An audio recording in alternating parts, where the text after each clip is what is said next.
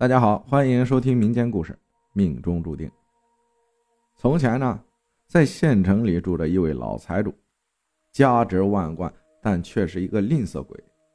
他家虽然住在城里的繁华中心区，可他每天穿戴的却如同一个乡下的老农，每天吃的竟是素菜素饭，从不动荤腥。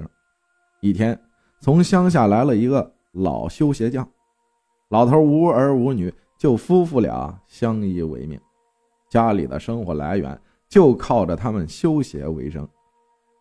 他来到城里后，发现老财主的院门外人来人往，很热闹，就把摊子支在这里招揽生意。由于老头的修鞋手艺好，一会儿就修了好几双鞋。到了中午，收的鞋还有好几双没有修呢。他为了赶活计，就没回家吃饭。他用上午赚的钱买了一只烧鸡，打了二两三酒，把手好歹的洗了洗，就在摊子上自斟自饮的吃了起来。老头的一切全被那个吝啬鬼看在了眼里。到了第二天，老财主由于好奇，早早的出来看修鞋匠来了没有，结果。他刚一出门，就看到修鞋摊前三五成群，手提破鞋的人来找老头修鞋。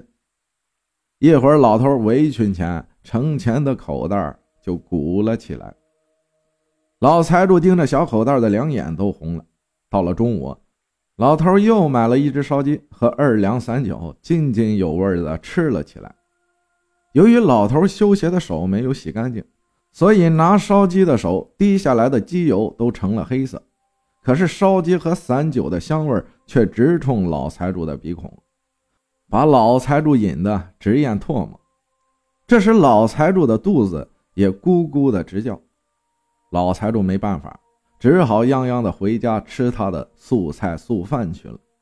就这样，老财主盯了老鞋匠好几天。老头每天中午吃的都是一只烧鸡。二两烧酒，时间一长，老财主心里发痒痒了，心想：他一个破修鞋的，一天能挣几个钱？每天中午吃的总是一只烧鸡，二两酒，而我堂堂一位大财主，每天吃的竟是素菜素饭。你说我这辈子冤不冤？不行，从今天中午，我也吃一只烧鸡，喝他二两小酒。老财主想到这里。忙回家，叫下人给他买来了一只烧鸡，打了二两散酒。中午，老财主也美美的吃了一顿，就连自己的老婆想解解馋，动手扯鸡腿时，也被他打了一下，气得老婆子嘴里直嘟囔：“你个老东西，真抠！我想吃点都不给，吃吃吃，全给你吃了。吃完了，赶紧向阎王爷报道去。”老财主虽然听了老婆子的晦气话，可仍旧不管不顾的低头吃他的烧鸡，喝他的小酒。就这样，老财主接连两天中午都吃一只烧鸡和二两烧酒。可就在他第三天中午又吃烧鸡时，他半个烧鸡刚吃进去，老婆子嘟囔的话就灵验了。老财主被鸡翅膀上的一块小鸡骨。给卡住了，憋得他一口气没上来，两腿一蹬，见阎王去了。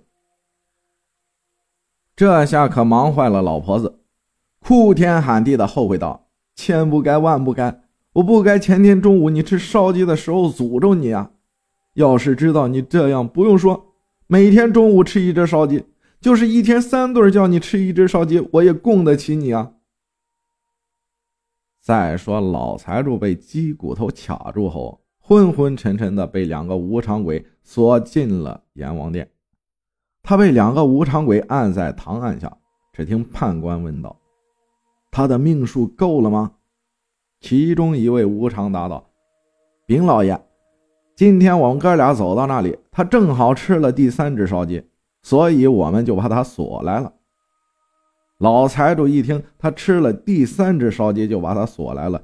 一想那个老修鞋匠每天都吃一只烧鸡，就没锁来，心里感到非常委屈，就向阎王辩解道：“大王，为什么我只吃了三只烧鸡就被锁来了，而那位破修鞋的每天吃一只烧鸡，你们不把他锁来呢？